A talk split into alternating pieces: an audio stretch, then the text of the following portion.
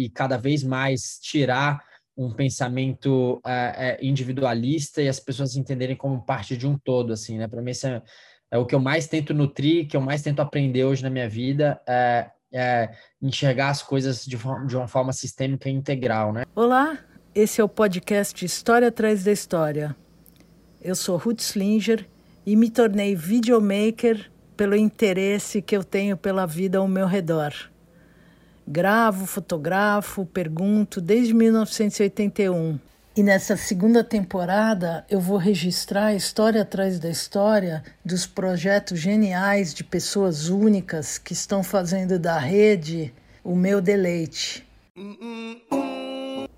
Oi, garoto! Oi, oi, oi, Vitor! Já casado, te conheci, você foi visitar uma namorada, já vou, não sei se casado, mas já é constituída uma família oficial, já passeou pelo Exato. mundo. Você estava em São Paulo quando eu te conheci, né? Eu te conheci na Bahia, mas você morava em São Paulo. Agora você está em Floripa e, pelo que eu sei, você sempre trabalhou com impacto social. E nós estamos há um ano de uma pandemia que só novidades boas é que as pessoas descobriram o que é impacto social, ação de impacto social. Queria saber de é, você né? sobre isso. Eu convidei o Vitor, ele aceitou para conversar, para trocar ideia, mas eu falei que não, que eu quero saber a história atrás da história, das redes, do impacto. quase uma obriga... Estou quase obrigando ele a fazer essa. Nada, até brinquei com a Amanda. Eu falei, nossa, eu estou entrando numa reunião agora, mas que eu acabei de descobrir que é um podcast, eu não estou preparado. mas uh, eu acho que é isso. Existem. Eu lembro que eu, eu lembro que uma vez eu fiz um projeto com os amigos na época que eu trabalhava no Cívico, que é um coworking uh, aí de São Paulo, né, que é focado em impacto social. Eu trabalhei lá durante um tempo, e aí a gente tinha um, um dentro de um estúdio do Maurício Cury, que é um grande mentor meu, um grande amigo, é, a gente tinha montado um podcast chamado Não Jogue Essa Conversa Fora. que é isso, né? Às vezes a gente tem conversas com amigos que são tão potentes que poderia se tornar um podcast. E aí a gente fez essa brincadeira. Então eu resolvi também é, topar e ser coerente e falar: tudo bem, não vamos jogar essa conversa fora, que ela seja gravada e, enfim, que cumpra o que tiver que cumprir, né? E você sempre me surpreende porque você é lindo. Fala, garoto.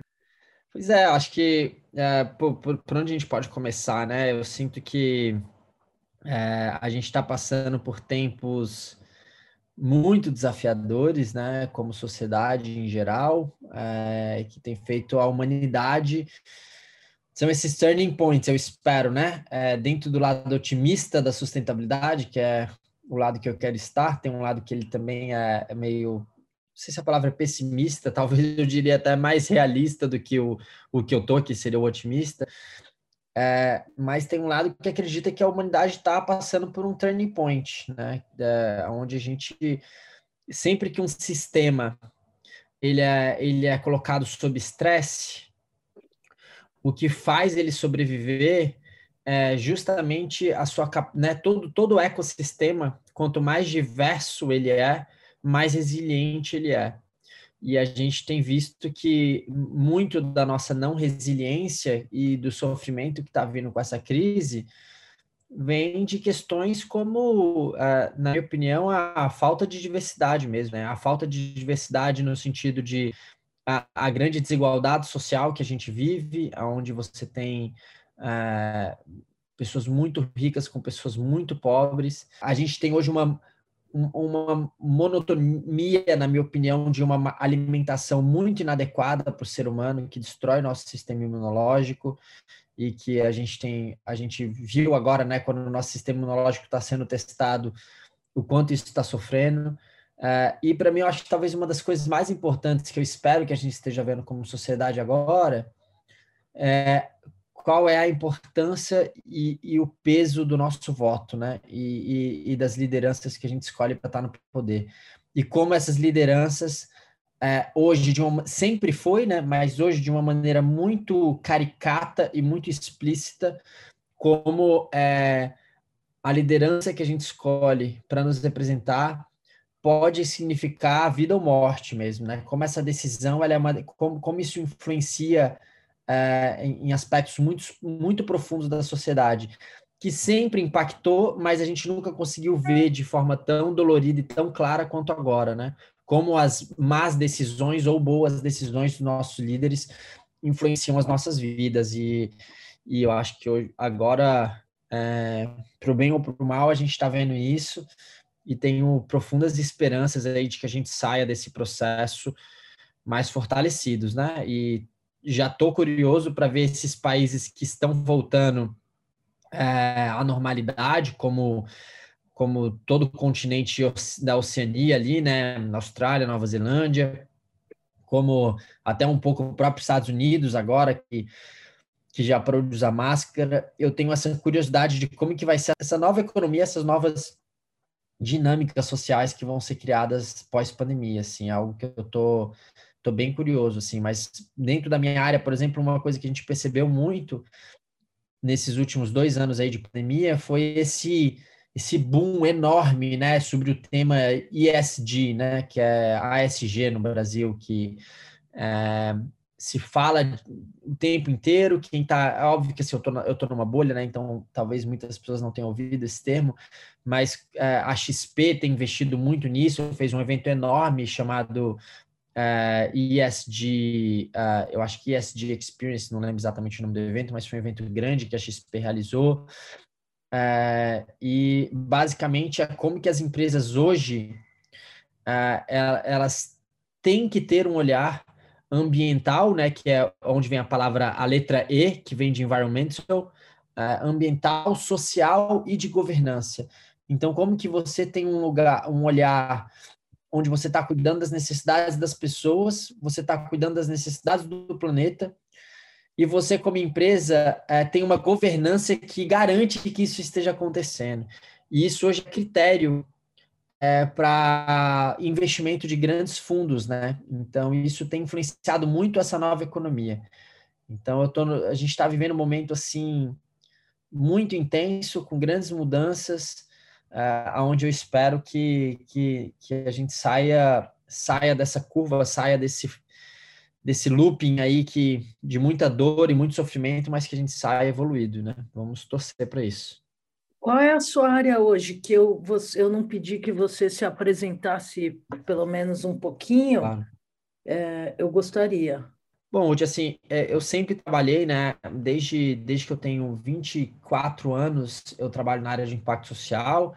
Então, eu comecei fundando uma ONG chamada Litro de Luz, que hoje é uma ONG com uma relevância nacional, né?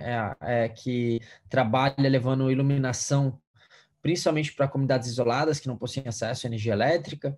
Hoje eu estou no conselho dessa ONG, hoje quem é a presidente é, é a Laís Gashi, que é uma pessoa incrível também, hoje eu estou no conselho, sou parte do, do time de, de, do conselho, é, que a gente chama de conselho consultivo, é, e ao mergulhar nesse, nesse mundo do social, né, que isso tudo aconteceu depois de uma viagem que eu fiz para o Quênia, que foi muito transformadora na minha vida para enxergar o meu nível de privilégios e justamente para enxergar essa, essa enorme desigualdade que existia. E eu digo enxergar não é muito enxergar com os olhos, é um sentir mesmo, né? Você saber enxergar com o coração que essa desigualdade existe, que é bem diferente quando você vê na TV do que quando você Vivencia. experiencia, né? Quando você quando você se conecta com essas pessoas, assim. Então, é, tudo começou lá, né? E depois teve a fundação do Litro de Luz aqui no Brasil, que, uh, que para mim foi um grande passo assim na minha carreira. E depois eu fui convidado para ser um representante regional na Yunus Social Business, né? Do Prêmio Nobel da Paz, uh, Mohamed Yunus,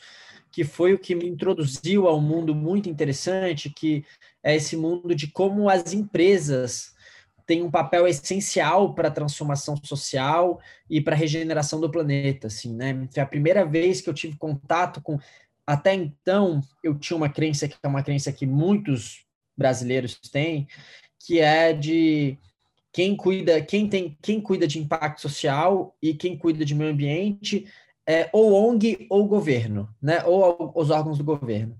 Mas as empresas não têm nenhuma responsabilidade sobre isso e, e o foco da empresa é ganhar dinheiro foi isso que me foi ensinado a minha vida inteira, né?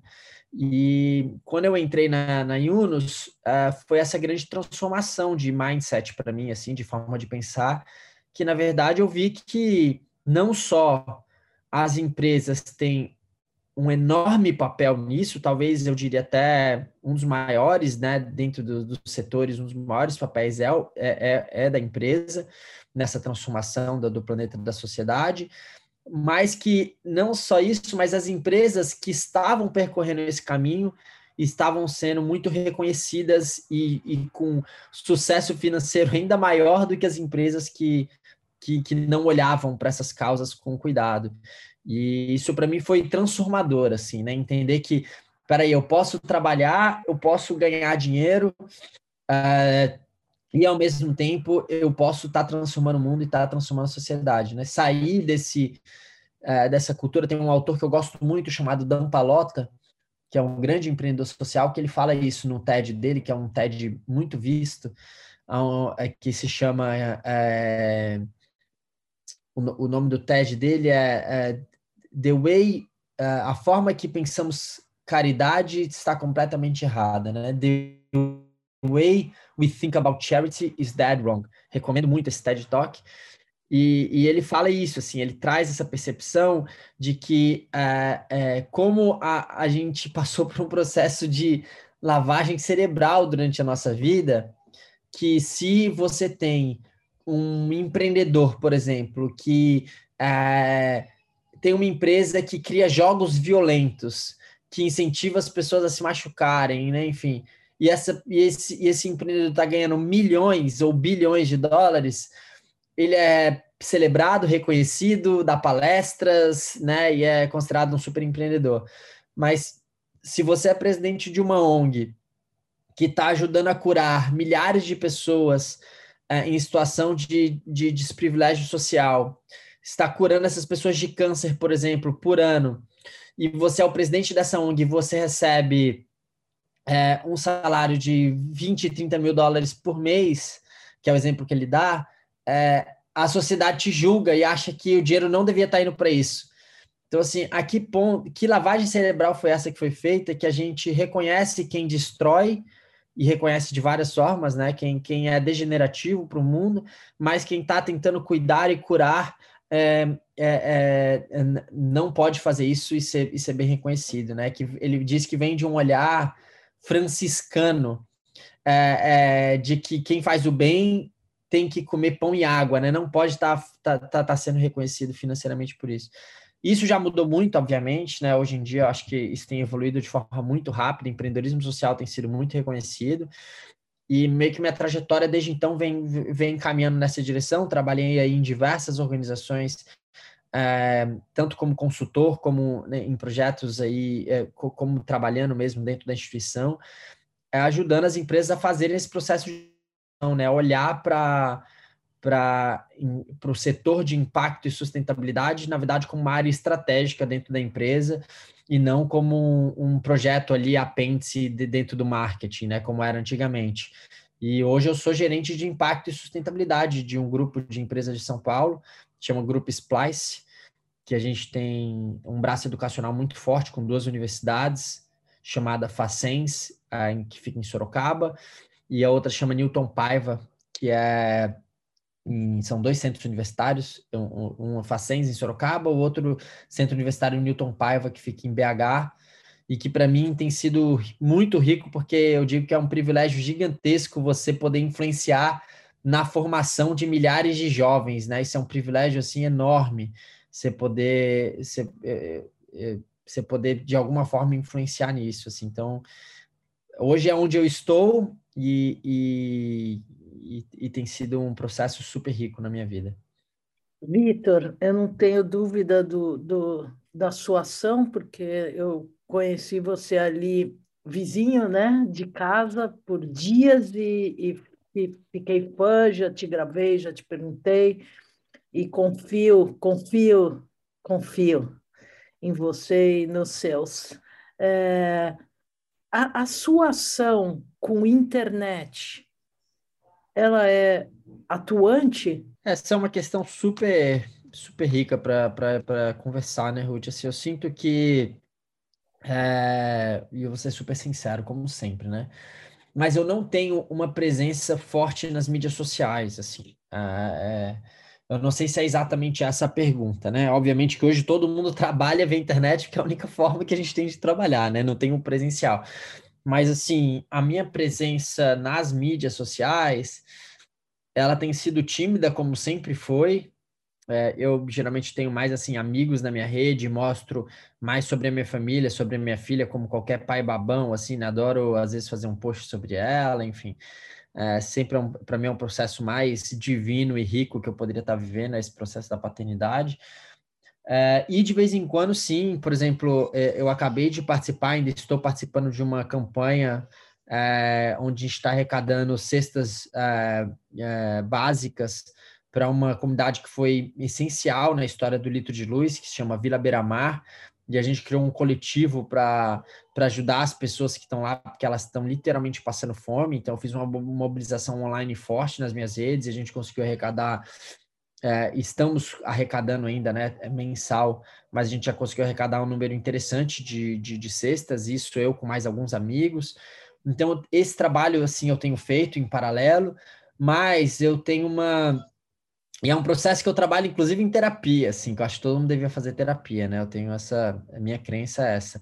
Mas um trabalho que eu, que eu tenho feito muito é de entender é, é, realmente, assim, o, o quanto se expor ou não se expor nessas mídias. Eu sinto que a gente já passa por uma época, né, de, de muita ansiedade, estamos, né, muito ansiosos, isso quem diz não sou eu, são as estatísticas, né, nunca antes a gente teve tanta ainda mais pelos tempos que a gente está vivendo, né? Tantas doenças, é, é, não sei qual seria o termo mais apropriado, né? Mas enfim, doenças emocionais e mentais. É, e muito disso eu acho que vem das mídias sociais, né? Dessa, desse constante fluxo de informação sem parar. É, eu também tenho sido, eu tenho tentado entender o papel é, das mídias sociais em relação a essa grande polarização que a gente tem no mundo de hoje, né? Então, teve aquele documentário que você deve ter visto, né? O Dilema das Redes, mas eu também tenho conversei há pouco tempo com um mentor meu que é, que falou até de uma forma mais humana e profunda sobre isso, né? Sobre como que é, é, é, é e de novo, né? Trago esse trago o que eu falei lá no início, que assim o que faz um ecossistema, isso na história do planeta, né? Sempre que a gente passou por momentos de estresse, desde desde a bomba que caiu, desde o meteoro que caiu no planeta, né, na época ali do, dos dinossauros, desde, enfim, as, as grandes uh, uh, pestes que a gente viveu, enfim, as grandes crises sociais, uh, os ecossistemas que mais foram resilientes e sobreviveram são os ecossistemas diversos e eu tenho tido muito medo que a gente está perdendo a nossa diversidade, né? Porque eu sinto que é, a partir do momento que você só convive, só conversa e só é impactado com informações de pessoas iguais a você, que pensam como você, que seguem a mesma linha é, é, política, que tem os mesmos valores e que gosta do mesmo time de futebol, que come o mesmo tipo de comida que você, você se fecha para um mundo de diversidades que uh, que está do seu lado, literalmente, e que às vezes você não vê, e pelo contrário, você polariza e você passa a colocar a, a diversidade como inimiga. E isso, para mim, tem sido muito preocupante, e eu sinto que, às vezes, de uma forma talvez inconsciente ou consciente, até que eu tenho de me proteger disso, é tentando estar um pouco longe das mídias sociais até para eu manter mais presença na minha família, manter mais presença com a minha filha, então eu tento isso. Ao mesmo tempo, eu sei que é um local de, muito, de, de muita potência, né? Então, eu mesmo já fui impactado, assim, por, é, por falas e por, e por pessoas através das mídias sociais que foi, foi muito transformador, assim. Mas eu sinto que o online hoje, para mim, onde eu mais me coloco a serviço é em palestras, né? Então, eu sempre dei palestras durante, né, desde a minha a, a, minha trajetória é muito marcada pelo meu primeiro TEDx, né, que tem no YouTube, na plataforma do TED, que se chama é, quantas vezes por dia você se sente verdadeiramente útil. E esse TED, ele me abriu muitas portas de palestras pelo Brasil inteiro. Então, palestras gratuitas, até hoje algumas são, né? Se é para universidades ou para é, para a IESEC, que é uma organização né, estudantil que sempre fez parte da minha vida. Essas palestras são todas gratuitas, mas eu também é, já dei várias palestras para empresas, principalmente para falar sobre esse tema de sustentabilidade e impacto. E isso, para mim, é sempre um lugar que me, me, me nutre, sabe? Eu sempre sinto que poder mostrar para as pessoas que não só é possível, como, na minha opinião, é o único caminho que a gente tem para ir, e esse caminho ele é, é, ele é urgente, né? Esse caminho onde a gente tem que olhar para. É, é, para a regeneração do planeta e das relações humanas, porque está é, tá tudo muito danificado e a gente precisa cuidar dessas relações, ou daqui a pouco vai ser tarde demais, mas mostrar que isso é uma grande oportunidade para as pessoas e para as empresas é, é, se reconectarem mesmo, sabe? Eu sinto que é fácil falar sobre isso, porque no fundo todo mundo entende, é uma é, é, é, é natural do ser humano, na minha opinião, você querer ser sustentável, você querer ser regenerativo, você cuidar do outro, né? Eu acho o mundo digital importantíssimo e é, e é aquela, aquela história, né? Ela, ela, ela é muito importante, não tem volta, e é o tal do bom senso, que pouca gente é, lembra, né, do bom senso em tudo. Então, é passar algumas horas na internet, sendo dando palestra, ou, ou conversando, ou trocando ideia, ou botando foto, ou qualquer coisa, aproveitar o melhor maneira possível, né? Todo mundo fazer coisa legal, trocar ideia, impactar um a vida no outro numa boa, é, mesmo a democracia, né? Mas conversar sobre ela, que parece que é a melhor a melhor coisa que a gente tem.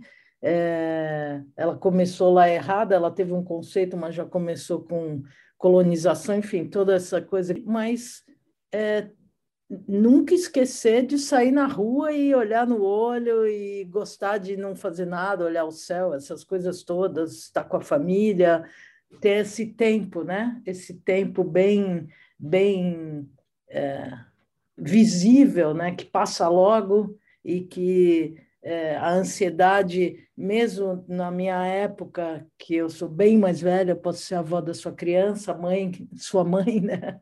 É, as pessoas elas elas têm dificuldade de administrar o tempo. Então, é mais um instrumento para a gente administrar.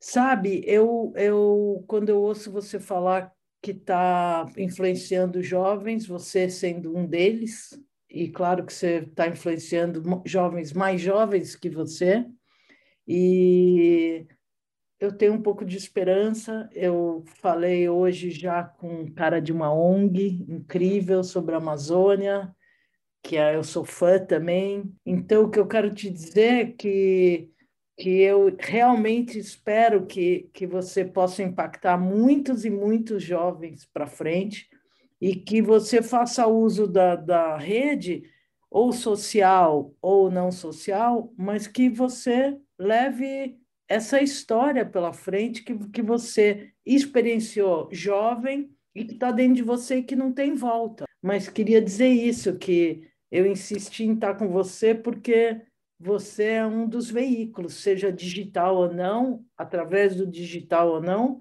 você é um veículo, um veículo gigante. Obrigado, Tia. Fico super feliz de te ouvir assim, te agradeço pelas palavras. Eu sinto que é, esse, até é curioso assim você falar isso porque é uma conversa que eu tenho tido muito aqui com a Amanda, né, que é minha companheira, e tenho tido com amigos bem próximos, justamente de como que é, eu estou nesse processo de me colocar mais a serviço mesmo nesse lugar. Então, é, eu já eu já falo com muitos jovens, né, através do ou dos vídeos que já estão gravados e que sempre estão rodando por aí, né? Eu dou muitas palestras para a IESEC, eu não sei se você conhece, mas que é o maior movimento estudantil do mundo, uh, que promove intercâmbios, né? Meu intercâmbio para o Quênia foi via IESEC, eu estou sempre dando palestras para esses jovens da IESEC, que são jovens universitários.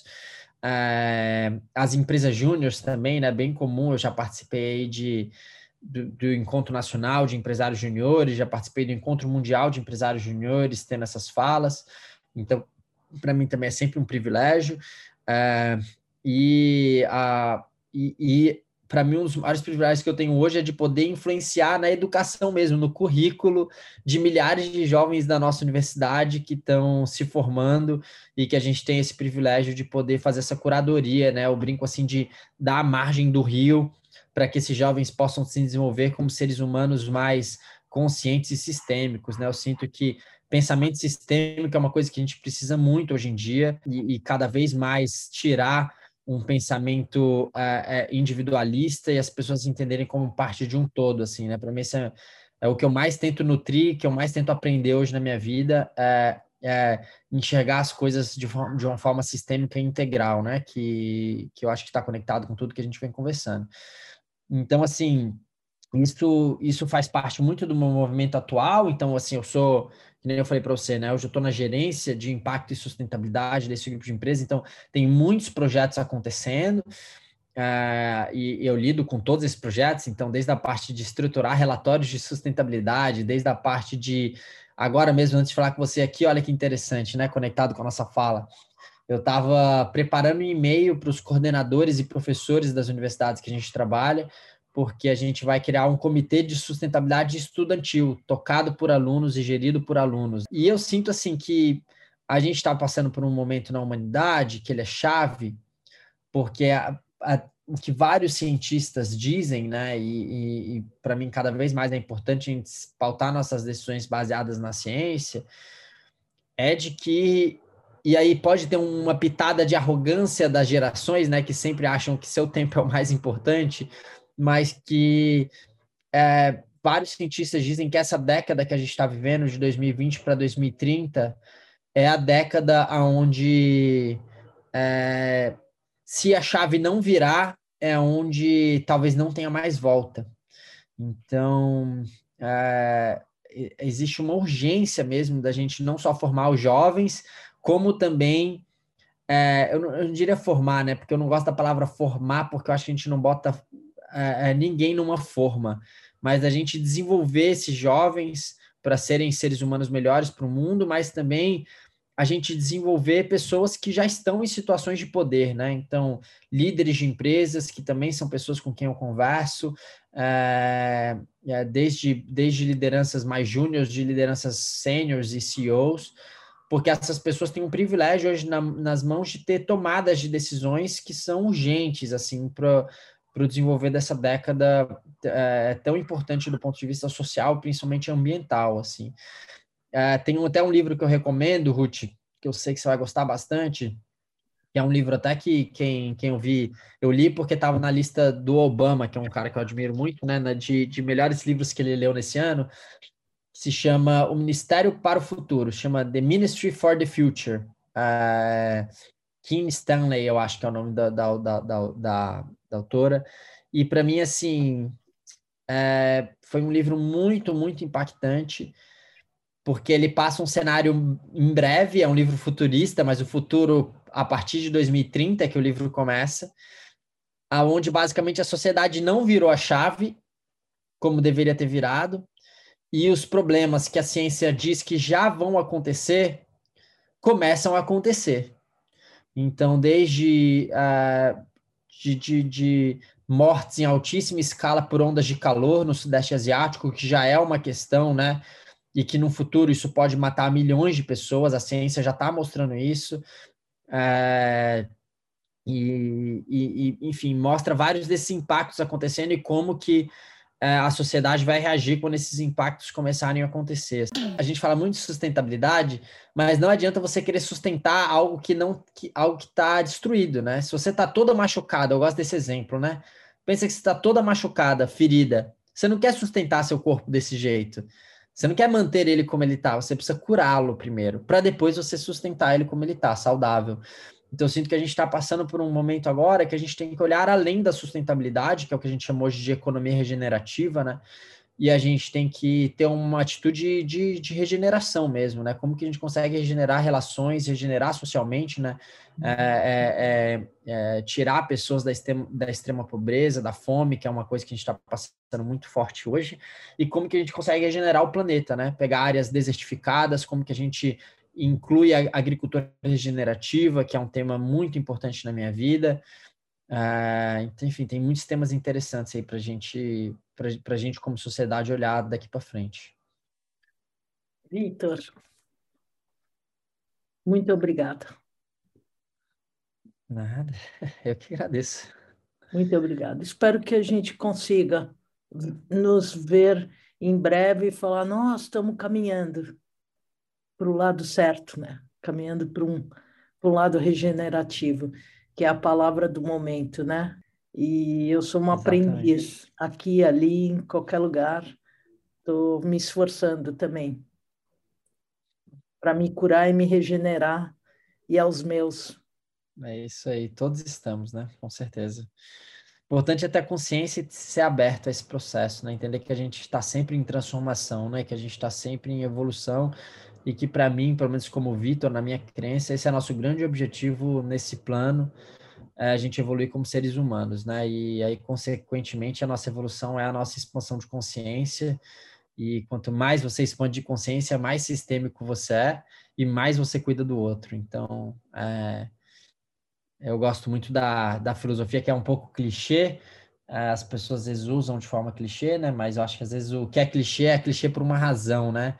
Que é aquela aquela filosofia Ubuntu, né, que fala, a gente acabou de fazer um treinamento até, né, da, da Academia Líderes Ubuntu, que fica com a sede em Portugal, que diz assim, uh, eu sou porque tu és, né, então eu só sou eu, Vitor, porque porque tu és, uh, e, e, e, e porque nós seres humanos somos o que somos, né, então eu só me reconheço como indivíduo porque eu me reconheço dentro de uma sociedade, mas mais do que isso, eu até brinquei agora na nossa na nossa última na, na nossa última no nosso último treinamento com a Academia Líderes Ubuntu, é que não só eu sou porque tu és Ruth, mas é também eu sou porque meu cachorro é, eu sou porque é, a, as plantas são, eu sou porque a água é, né? eu sou porque o planeta é. Então, assim, quando você começa a entender que você só é quem você é porque o sistema te permite ser essa pessoa,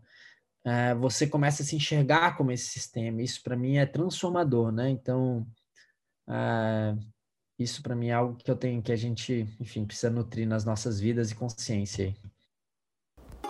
Você acabou de ouvir o História Atrás da História.